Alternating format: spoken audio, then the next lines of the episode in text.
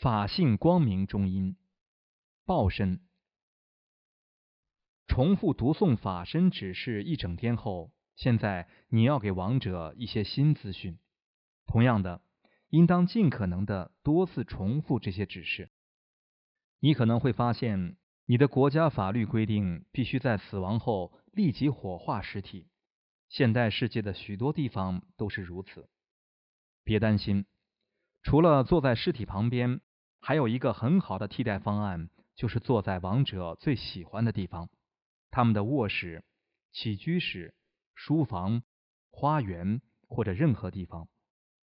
如果不行，那就坐在王者最喜欢的东西旁边。如果这些都做不到，你只需要呼唤他们的名字即可。对佛教徒来说，身体只是心的容器。有如一个杯子，所以如果力所能及，就继续读诵这些指示，即使尸体火化后亦然。昨天，善男子或善女人某某某，你无法安住于佛的清净无为境界中，错过了解脱的时机。不造作的成佛境界是如此陌生，如此难以忍受，以至于你昏迷过去。嗡嘛呢。帕德米轰！现在你从昏迷中苏醒过来，你体验到的一切都让你惊惧不已。狂烈的暴风肆虐，你周围环绕着尖锐、棱角分明的形状和符号，愤怒声像与喧嚣声音充斥着你的感知。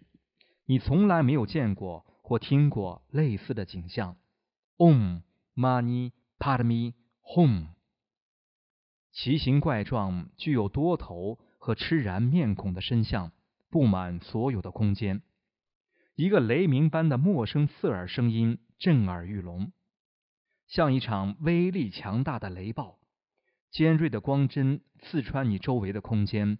Om Mani Padme Hum。哦，善男子或善女人某某某，不要害怕，这是光辉，是细线，是舞蹈。是你的心在死亡时刻体验过的同一个佛的变幻起伏。你害怕是因为这个经历太陌生了，之前从未发生过，所以你当然会感到害怕。试着记住，这是你的心性，这是佛。Om Mani Padme Hum。在这个阶段，中阴众生很可能会昏迷过去。哦，善男子或善女人某某某，你又再度错过了解脱的机会。你没有认出那些愤怒相仍是你佛性的细线，于是昏迷过去。Om Mani Padme Hum。现在你苏醒了，你正在体验无量彩虹般的色彩、声音和形状，都是宁静舒缓的，有如暴风雨后的平静。光明是令人目眩的灿烂。你认为自己有一个形象，一个身体。Om Mani Padme Hum。彩虹颜色的光团遍满虚空，每团光晕中都坐着一个佛，佛的周围环绕着菩萨众。从这些圣者的心中放出光芒，射入你的心中。Om Mani Padme Hum。你看到的所有新形状似乎都很熟悉。记住，你所体验的一切全都是你自心的细线。Om Mani Padme Hum。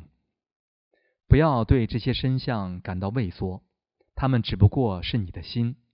不要害怕这些身相，要相信是你的心在创造你所看到的景象。Om Mani Padme Hum。有些身相既不明亮也不壮观，它们柔和淡雅的色调吸引着你，你被它们的柔和和平静所吸引。它们比愤怒锐利的光辉更受欢迎。Om Mani Padme Hum。不要让这些比较温和的影像欺骗你，不要讨好和亲近它们。如果你这么做，它们将会很快成熟。变成你所有熟悉的负面情绪，如嗔怒、嫉妒和贪婪。你之所以会被这些较为柔和的景象所吸引，只不过因为你非常熟悉这些情绪。Om Mani Padme Hum。我们大多数人都比较喜欢守着自己习惯的事物不放，虽然我们惯常经历的情绪很可能令人极度痛苦，但他们也让人感到安心和熟悉。我们往往宁愿体验自己晓得的痛苦，而不是什么体验都没有。心就是如此自虐，这就是为什么在我们的身体死亡后，我们所经历的无参照点状态会令人感到如此难以忍受。我们的情绪会让我们有所感觉，我们感觉活着，我们感觉自己存在着，我们感觉自己有感觉。我们用来驯服自己情绪的对治方法是禅修，即修持无参照点，且不卷入或纠结自己的念头和情绪中。使用纠结或入迷等词语，是因为它们具有终止无参照点之痛苦的效果。这听起来很奇怪，不是吗？